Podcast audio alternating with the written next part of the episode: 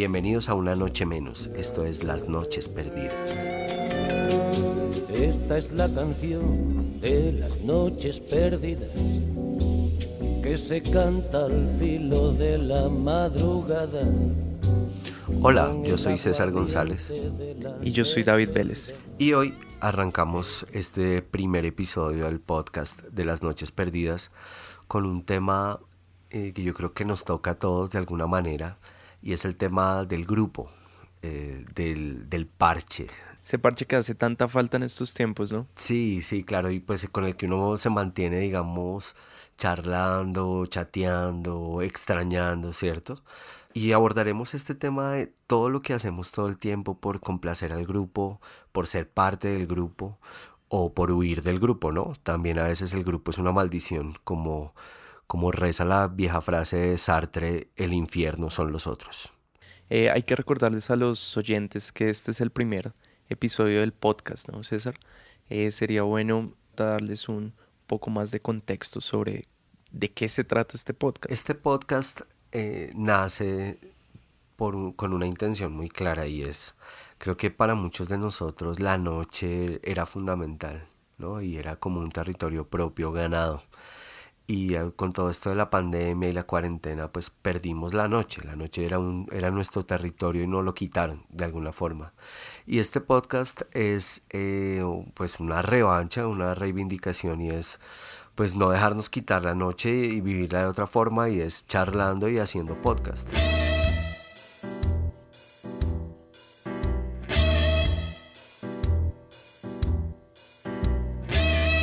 Entonces arranquemos con, con, el tema, ¿no? Ya mencionamos que el tema es el parche.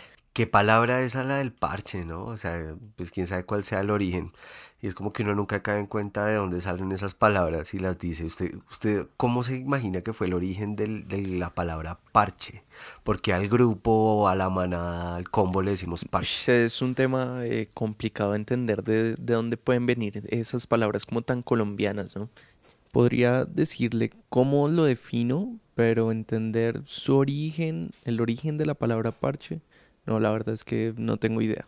¿Usted alguna, alguna luz que nos, que nos No, pues yo no tengo ni idea, es como, como el concepto de lámpara, ¿no? O sea, uno dice lámpara y no, no, es muy claro como lo que quiere decir. Yo pienso en parche y pienso en, en que el parche pues remienda, tapa el hueco, hace que, que, que la prenda no se pierda pienso en, el parche de la ropa y pienso en el parche de las pelotas de fútbol. Acaba usted de dar una pista sobre el origen de esta palabra. Parece que tiene bastante sentido. Si lo miramos como el parche de la ropa, pues lo que hace es unir dos piezas que están separadas, ¿no? Entonces podría estar el origen ahí, ¿por qué no?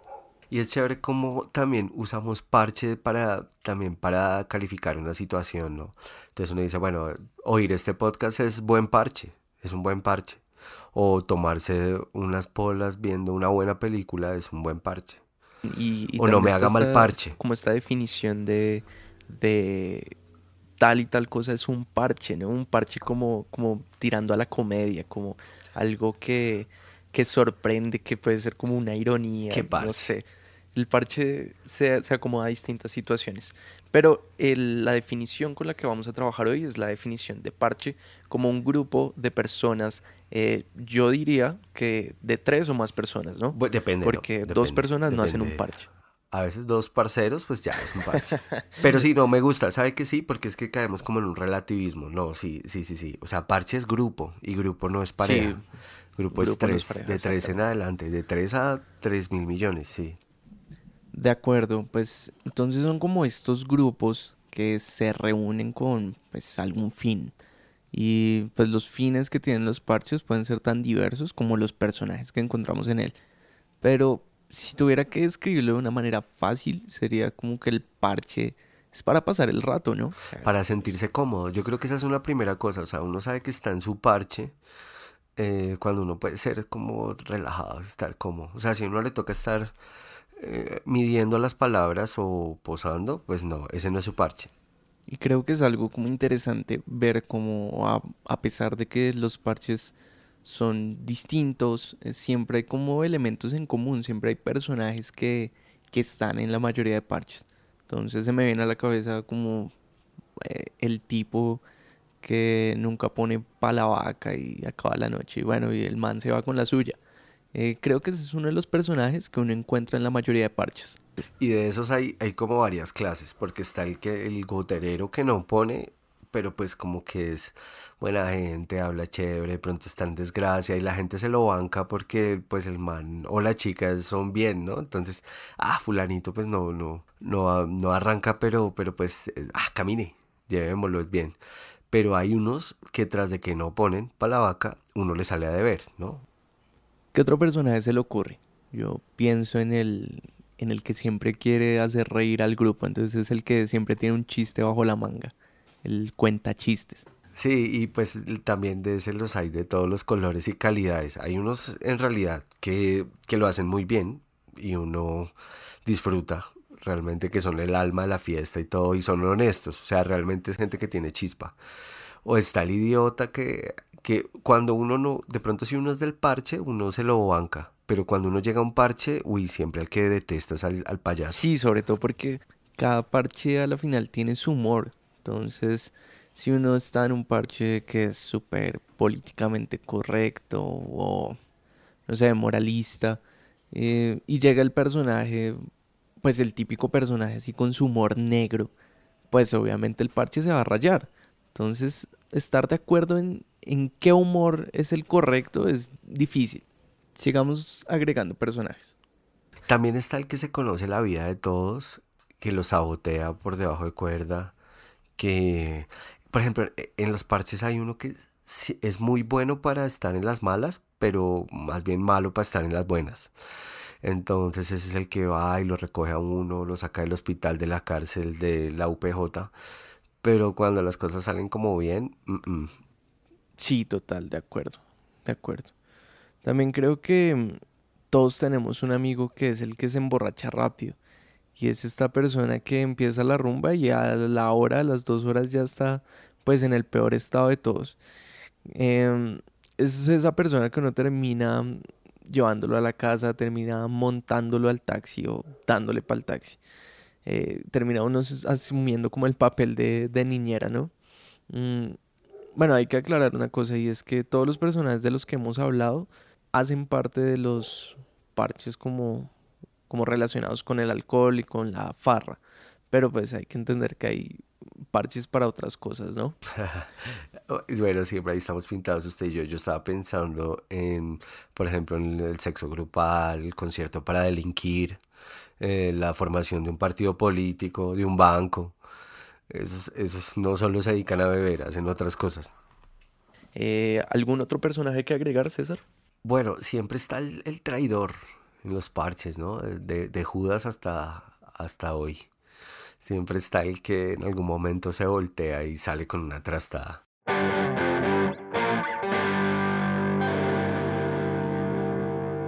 Ahora pienso, digamos, hablando de esto, que de los parches que, que no quisiera volver, es los que, en los que uno tiene que estar probando finura duro todo el tiempo. Y eso es peligroso. Mm, sí, con esto que hice me hace pensar en esos parches que son tan excluyentes. Entonces pienso por ejemplo en los parches que son súper intelectuales o los parches que son estrato mil eh, o los arribistas. Bueno, estos parches que excluyen a la gente. Sí, ¿no? Entonces son los que mm, siguen la, la realidad nacional por Twitter y toman tinto de 4000, pero para ellos la ciudad termina en la 26 con 30, sí, son terribles. Pero fíjese que incluso hay parches chéveres que uno disfruta y que uno sabe que es gente bien, que también eh, a veces pueden ser pesados, ¿no? Y, y yo creo que es ahí donde está el, el, como el asunto con los parches, y es que uno o pueden ser un motor y bacano, o pueden ser un verdadero lastre. Pueden ser algo realmente difícil. ¿Usted se ha tratado de pegar a un parche alguna vez? Hablemos de eso. ¿Qué cosas ha hecho para tratar de entrar en un parche? Bueno, por supuesto, todos alguna vez hemos querido sentir la aceptación de algún grupo. Y pues en mi caso, cuando era pequeño, lo hice eh, tratando de, integrarme a estos típicos grupos de, metaleros o de rockeros o de los populares. Bueno, ¿y qué es lo que hace uno? Eh, fingir, fingir a alguien que, que uno no es. Ya hoy en día, por supuesto, uno no se pone con esas, el que lo quiere aceptar bien y el que no también. Eh, ¿Usted qué ha hecho para pertenecer a un grupo, César? Una vez estuve en una fiesta de matrimonio de una persona que me caía mal, pero pues por cosas ahí de, de vínculo tocaba, tocaba ir.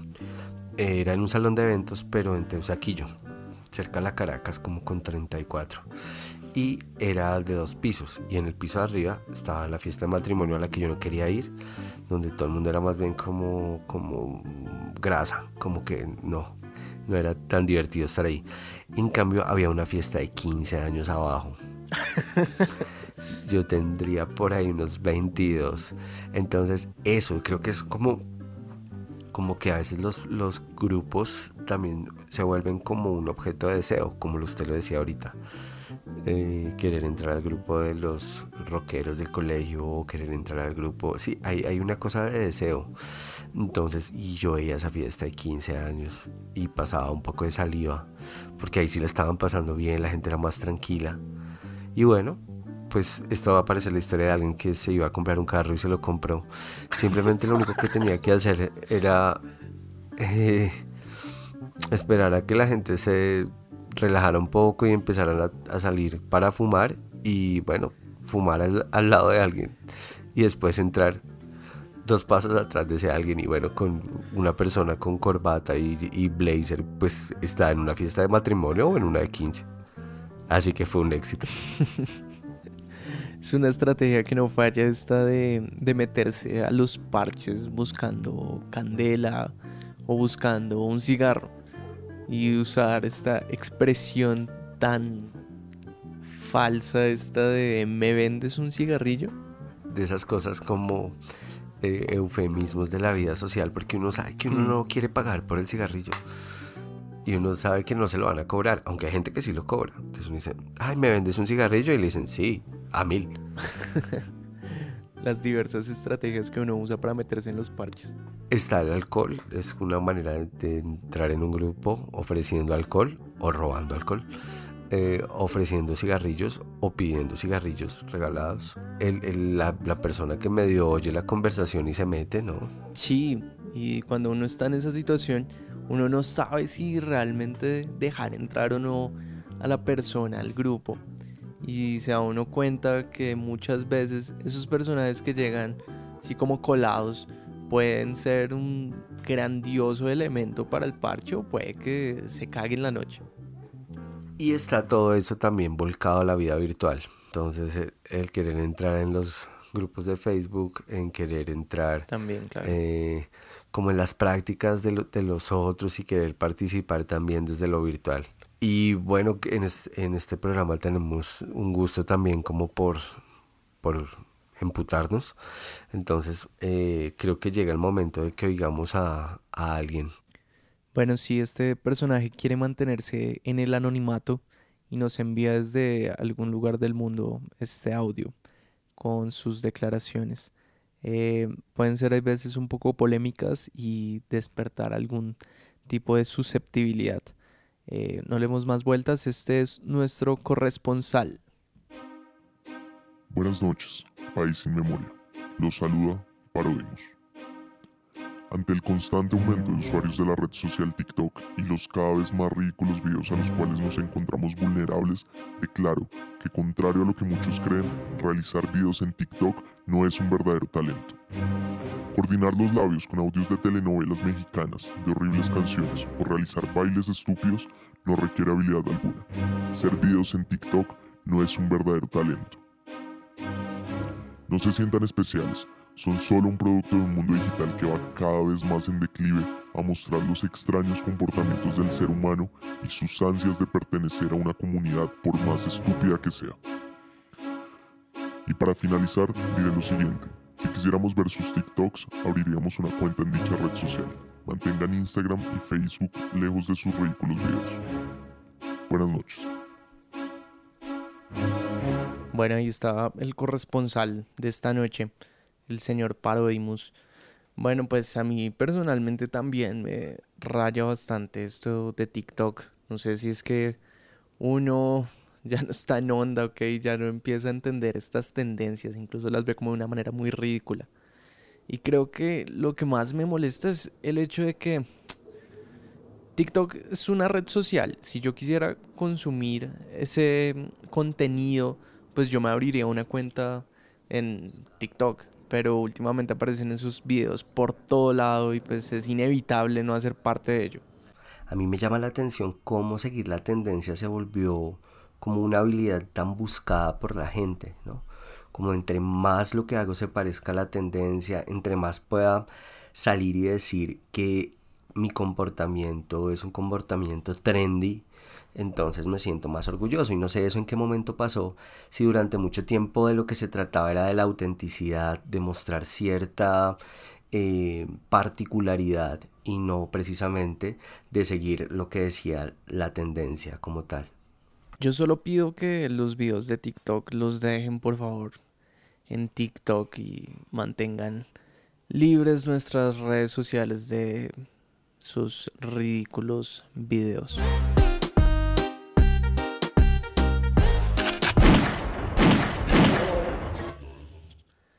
Bueno, y ya dejando de lado esto, vamos con la sección musical. En la sección musical lo que tratamos de buscar es un tema acorde con la charla. Y pues qué mejor forma de representarlo que con una canción emblemática del rock latinoamericano. Esto se llama Suramerican Rockers. Son hermosos ruidos que salen de las tiendas. Atraviesan a la gente y les mueven los pies. Baterías marchantes, guitarras afiladas. Voces escépticas que cantan de política. Bueno, César, yo, yo en lo que pensé es como ellos se burlan, por ejemplo, de, de pertenecer a, a, los grandes rockeros que nos han vendido siempre y que son los rockeros gringos y los rockeros eh, ingleses. Ellos se burlan de eso y, y asumen como que no, no quieren pertenecer a ese parche. Ellos quieren eh, hacer lo suyo asumiendo que no van a ganar la inmortalidad. A mí me gusta porque fíjese que mm, ahorita hablábamos de parches pequeños, ¿no? del parche que, cotidiano, pero también si uno em, no sé, amplía un montón la imagen, también la identidad es otro parche. Y la identidad como bogotano, como colombiano, como latino, es otro parche. Y uno, y a pesar de que de que es una cosa completamente imaginada, uno siente un poco ese parche, o pues algunos. Yo, yo me siento latino. Sí, con mucho orgullo. Y eso es lo que precisamente me, me gusta de la canción, que, que, ellos asumen su posición de, de, estar en el culo del mundo, pero pues les vale huevo, ¿no? Al final es, están es siendo... Un, es un buen culo. sí, es un buen al final culo. están siendo leales a, a, lo que creen y me parece que eso es lo más importante a la hora de hacer un parche. Presley, sacúdete en tu cripta, we are Sudamerican Rockers. Bueno, y como estamos en tiempos de impotencia y la impotencia emputa, vamos a escuchar a la gente contándonos un poco que los emputa. Esta sección se llama Como nada puedo hacer, puteo.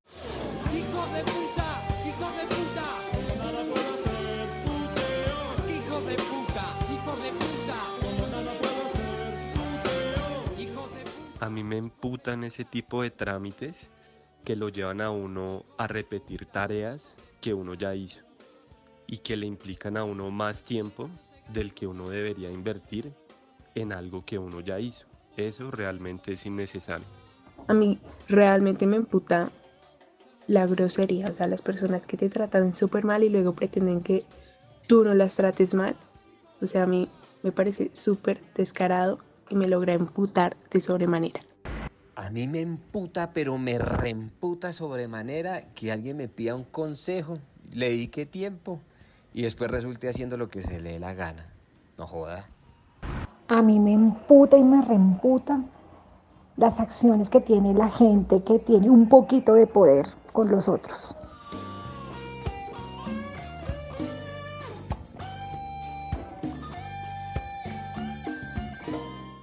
Sabemos que hay muchas cosas que joden.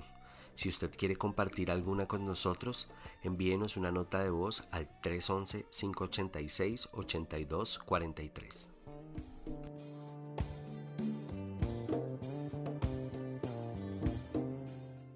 Me encanta oír a la gente contando las cosas que le imputan, como el entusiasmo, la, como lo- el histrionismo, ¿no? Como el de este man que nos dice como que me pareció buenísimo y es si uno invierte tiempo en dar un consejo, no jodan, ah, en serio es un buen consejo, síganlo.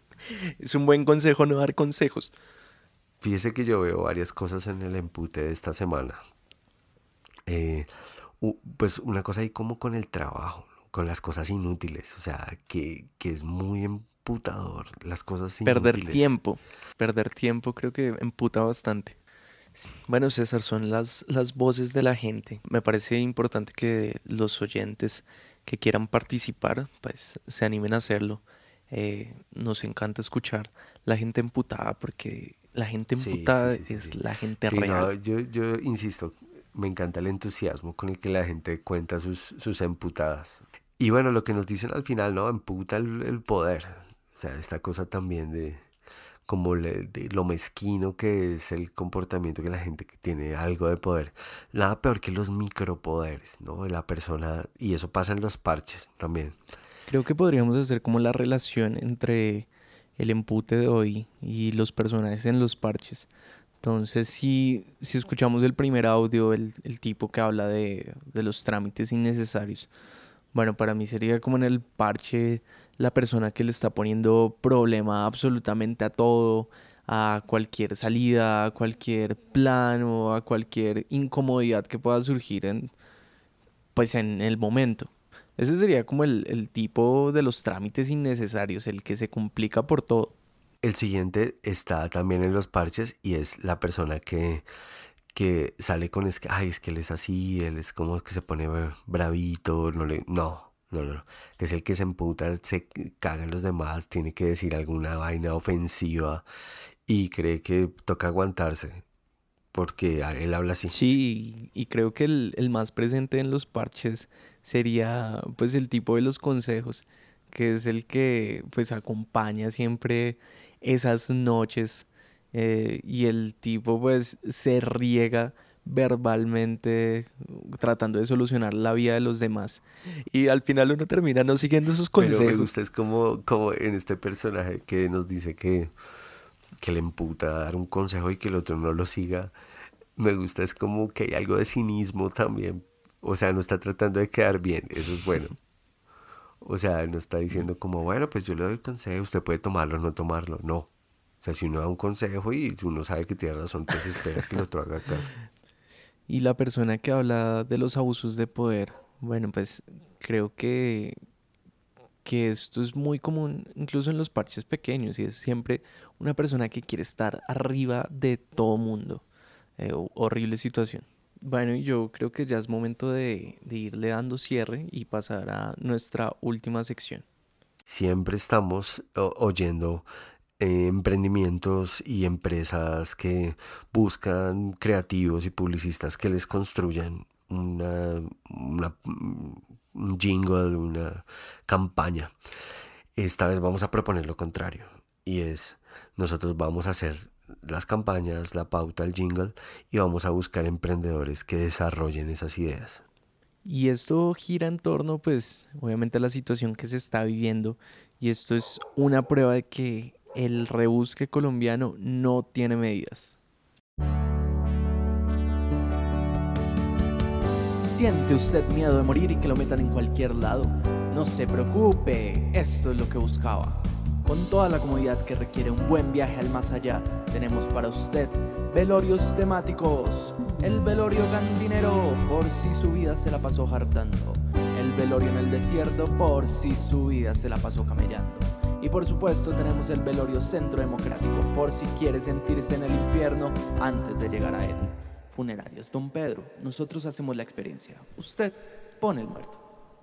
Bueno, yo espero realmente que las peticiones no se hagan esperar y alguien asuma pronto este primer emprendimiento.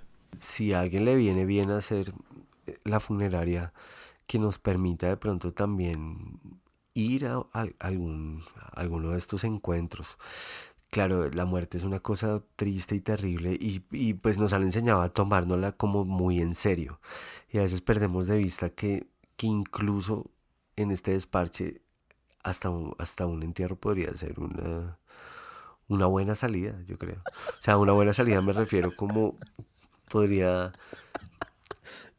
podríamos uno disfrutar un poco el parche. Por ejemplo, en un entierro uno se, se permite, se da unas licencias que no se da todos los días. ¿Quién no ha tomado aguardiente en el baño de una funeraria? ¿Quién no lo ha hecho, sí? Quien secretamente cuando, cuando le tocó un entierro no dijo, uy, qué chimba, hoy no voy a tener que ir a trabajo.